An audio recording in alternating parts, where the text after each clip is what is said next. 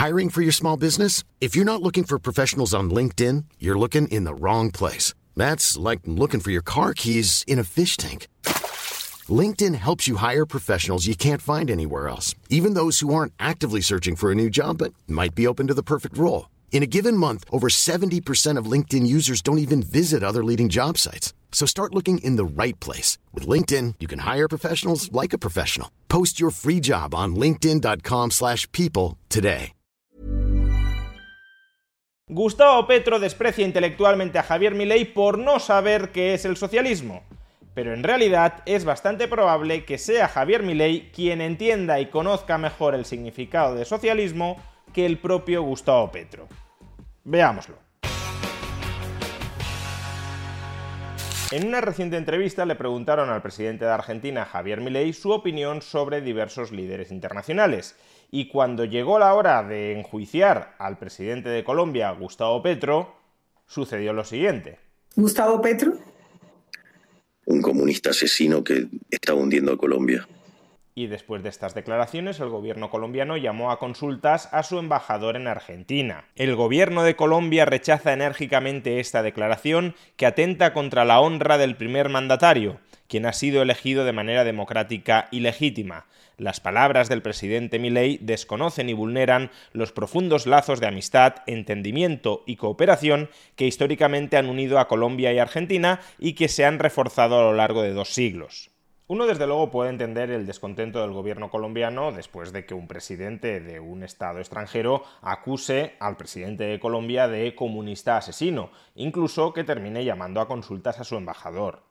Es obvio que esta descalificación desde el presidente de Argentina al presidente de Colombia enturbia las relaciones diplomáticas. Pero también hay que decir que Gustavo Petro, ya como presidente de Colombia, ha dirigido descalificativos similares hacia Javier Milei. Por ejemplo, el 29 de agosto, es decir, después de que Milei ya hubiese quedado primero en las PASO, en las elecciones primarias de la Argentina, Petro reaccionó a unas declaraciones de Milei donde decía que es en el fondo un socialista, es una basura.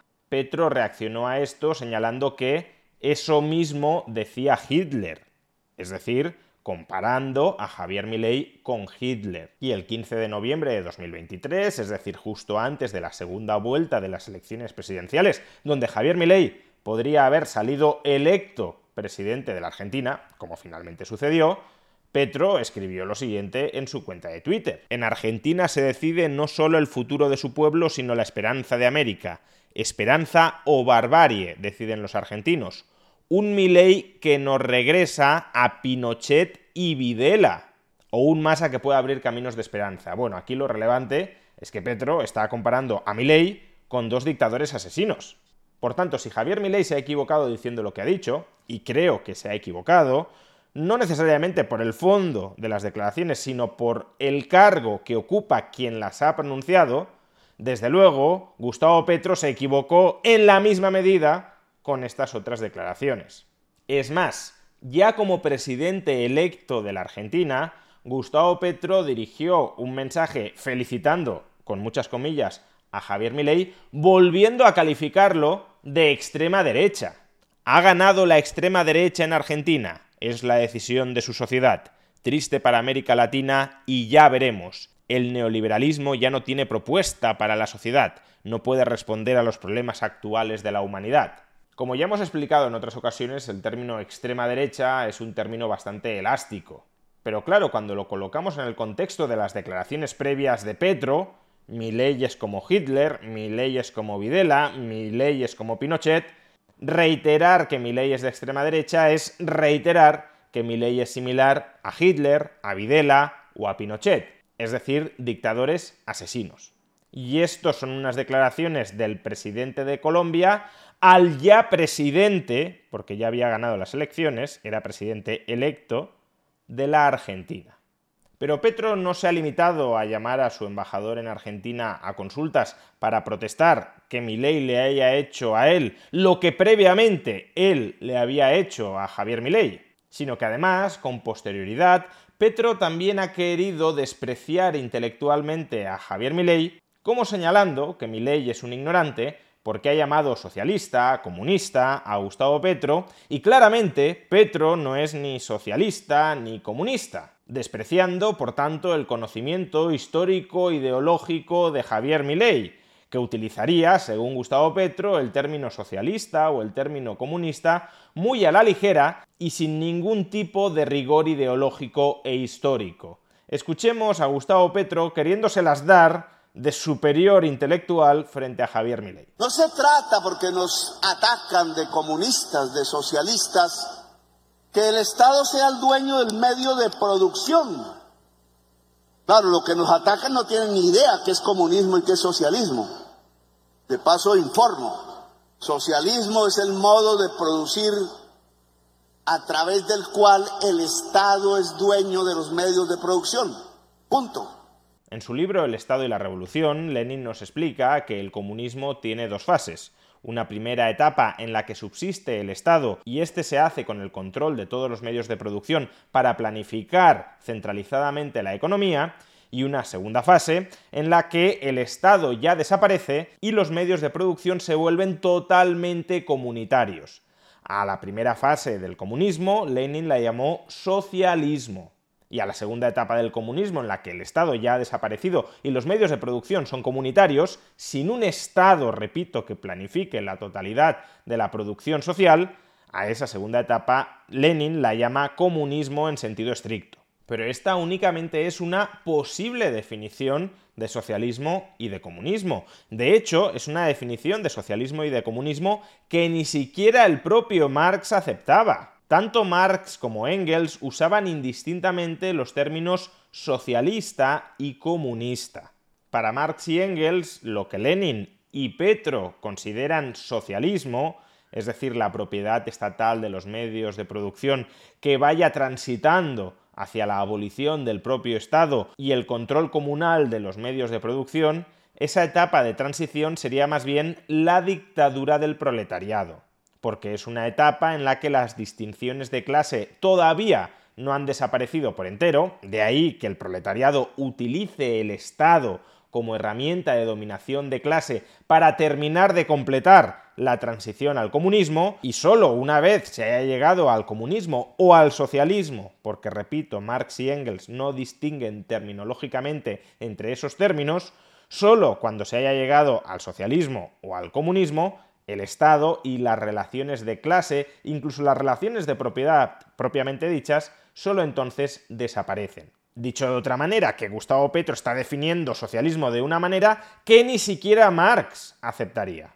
Pero es que además tampoco Marx tiene un monopolio a la hora de definir qué es el socialismo. Pensemos que cuando Marx comienza a desarrollar su producción intelectual ya había socialistas en el mundo. De hecho, Marx necesita diferenciarse a él y a sus ideas y a su movimiento político de los socialistas de la época, a los que denomina socialistas utópicos. ¿Y por qué llama a personas como Owen, Fourier, Saint-Simon o incluso Proudhon socialistas utópicos? Porque eran pensadores que se conformaban con introducir reformas sociales dentro del sistema capitalista existente, pero no querían erradicar las relaciones de propiedad de base, la propiedad privada de los medios de producción, como forma de transformación social. Y Marx pensaba que esas propuestas de reforma social dentro del capitalismo estaban inherentemente condenadas a fracasar, porque contradecían la raíz del modelo de producción capitalista, que es, según Marx, la extracción de la plusvalía al obrero para seguir acumulando capital de manera creciente e indefinida, y por tanto parchear el capitalismo, según Marx, no podía funcionar, porque atentaba contra el propósito estructural del capitalismo y porque además, en última instancia, mientras se estuviera en el capitalismo, el trabajador seguiría sí o sí, por definición para Marx, explotado. Por eso, el socialismo científico que propugnaba Marx abogaba por despertar la conciencia del proletariado para ir a la raíz del problema, y la raíz del problema eran las relaciones sociales de producción, las relaciones de propiedad que condenaban a una parte de la población, al proletariado, a quedarse desposeídos sin medios de producción I'm Sandra, and I'm just the professional your small business was looking for. But you didn't hire me because you didn't use LinkedIn jobs. LinkedIn has professionals you can't find anywhere else, including those who aren't actively looking for a new job but might be open to the perfect role, like me. In a given month, over 70% of LinkedIn users don't visit other leading job sites. So if you're not looking on LinkedIn, you'll miss out on great candidates like Sandra. Start hiring professionals like a professional. Post your free job on linkedin.com/people today. Everyone knows therapy is great for solving problems, but getting therapy has its own problems too, like finding the right therapist, fitting into their schedule, and of course, the cost. Well, BetterHelp can solve those problems. It's totally online and built around your schedule. It's surprisingly affordable too. Connect with a credentialed therapist by phone, video, or online chat, all from the comfort of your home. Visit betterhelp.com to learn more and save 10% on your first month. That's BetterHelp, H E L P. One size fits all seems like a good idea for clothes until you try them on. Same goes for healthcare. That's why United Healthcare offers flexible, budget friendly coverage for medical, vision, dental, and more. Learn more at uh1.com. Ser explotado por otra parte de la sociedad, la burguesía o la clase capitalista. Sea como fuere, antes de Marx ya había socialistas, socialistas que no se definían a sí mismos, ni como Marx definía el socialismo científico, ni por supuesto como Lenin definía el socialismo. De ahí que cuando Gustavo Petro, con enorme condescendencia y arrogancia, dice mirad este ignorante de Javier Milei que ni siquiera sabe definir el socialismo, porque el socialismo siempre ha sido la propiedad estatal de los medios de producción, en realidad, quien está quedando como un ignorante es él mismo. Como ya explicamos en un vídeo anterior, Milley está definiendo socialismo de un modo distinto a cómo se suele definir habitualmente. Él es consciente de que está haciendo eso y él suele advertir de que la definición de socialismo que está utilizando no es la más común, no es la más extendida. Y a mí personalmente es una definición de socialismo que no me gusta, pero cuya lógica, cuyo sentido entiendo. Ahora bien, que Gustavo Petro se indigne porque considere que es imposible, es inaceptable definir socialismo de una manera distinta a la propiedad estatal de los medios de producción, lo único que pone de manifiesto es que el que no tiene ni idea de la historia de las ideas, de la historia de las ideologías, de cuáles han sido las acepciones históricas del término socialista, es el propio Gustavo Petro.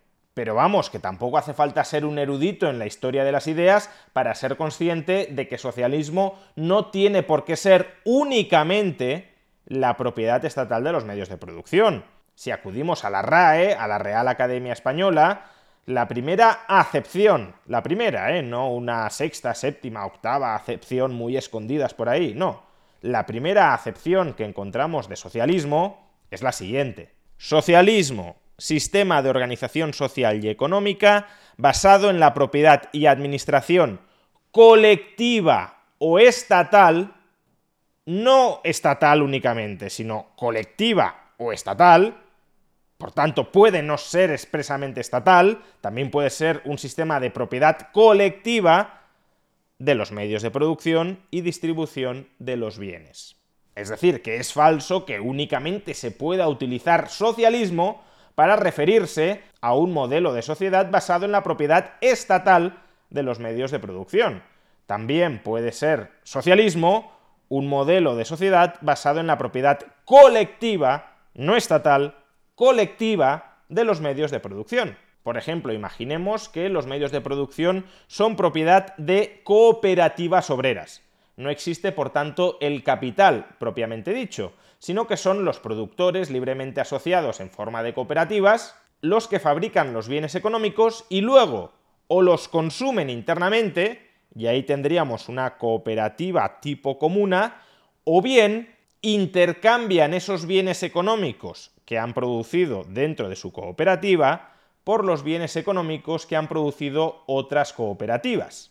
En este caso tendríamos una propiedad cooperativista, colectiva, de los medios de producción, mientras subsistiría el mercado. De ahí que muchos autores y muchos académicos denominen a este modelo socialismo de mercado, porque desaparece la propiedad privada capitalista, no hay socios capitalistas que dentro de una empresa se limiten meramente a aportar financiación, sino que todos los socios de una compañía, de una cooperativa, son también trabajadores, por tanto, repito, no existe propiedad privada capitalista, pero sí existe mercado, mercado a través del cual se intercambian las mercancías producidas, fabricadas por las distintas cooperativas. Esto, académicamente, se denomina, repito, socialismo de mercado, y aquí no hay propiedad estatal de los medios de producción.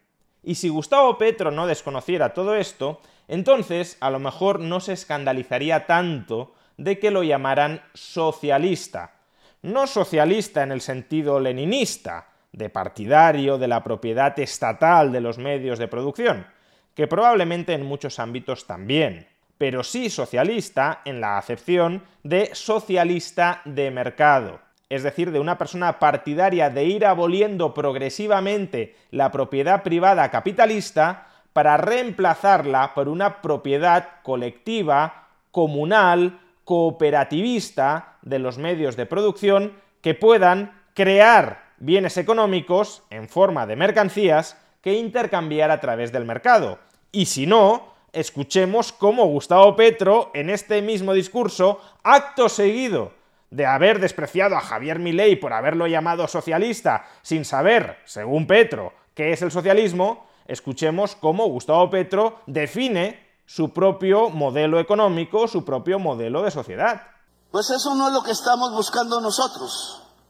Nosotros creemos y queremos que los medios de producción estén en manos del pueblo, no del Estado. Por eso el puerto debe ser una concesión a las cooperativas de la gente que trabaja la pesca. Y por eso el muelle en Buenaventura debe ser de las cooperativas genuinas de pescadores de Buenaventura, no de cooperativistas de mentiras que estando con la mafia de atrás aparentan ser cooperativistas para quedarse con el puerto. Eso no. En este gobierno no lo admitimos. Petro está diciendo que su modelo económico se basa en la propiedad cooperativista de los medios de producción.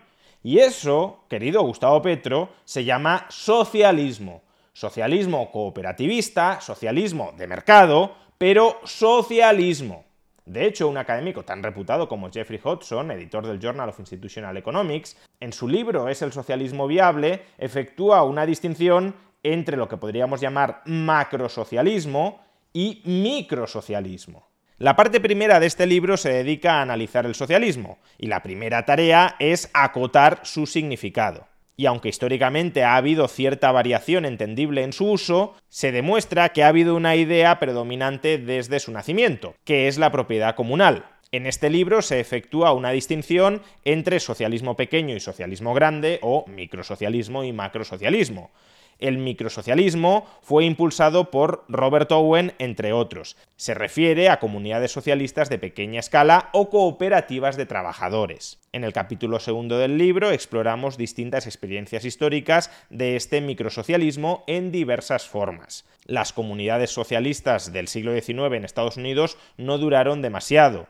Un problema clave de las mismas fue el establecimiento de cohesión social y de gobernabilidad dentro del grupo. Los kibbutz en Israel originalmente recibieron mucha ayuda exterior. Cuando esta ayuda disminuyó, la mayoría de estos kibbutz se sintieron forzados a abandonar sus objetivos socialistas. Las empresas administradas por trabajadores en Yugoslavia fueron relativamente exitosas durante un tiempo, pero siempre se enfrentaron a restricciones estatales a su autonomía. En este libro argumentamos que el socialismo a pequeña escala, el microsocialismo, para ser viable necesita que los mercados desempeñen un papel muy importante, y esto es algo que muchos socialistas rechazan. En el capítulo 3 del libro, en cambio, analizamos la experiencia histórica del socialismo a gran escala o del macrosocialismo, donde la mayoría de los medios de producción son propiedad del Estado. Esta es la definición de socialismo que maneja Petro, la única que maneja Petro, sin tener en cuenta la definición de socialismo a pequeña escala o de microsocialismo que Hodgson está acotando en este libro, recogiendo toda la tradición histórica sobre qué significa socialismo. El socialismo a gran escala tiene muchísimos problemas que han sido demostrados por la experiencia histórica. La principal conclusión es que la democracia y los derechos humanos necesitan de un contrapoder que solo se hace posible a través de una economía de mercado sin un sector público hipertrofiado.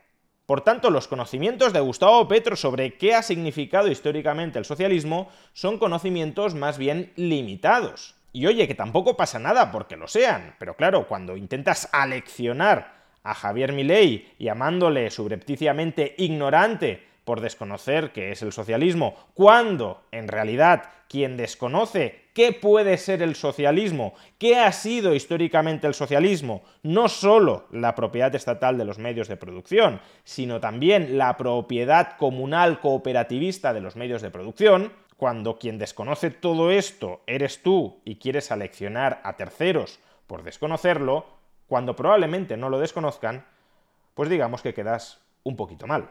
Y si uno ya remata este arrogante discurso diciendo que él no es socialista porque él solo busca la propiedad cooperativa de los medios de producción, pues entonces te has enterrado tú solo.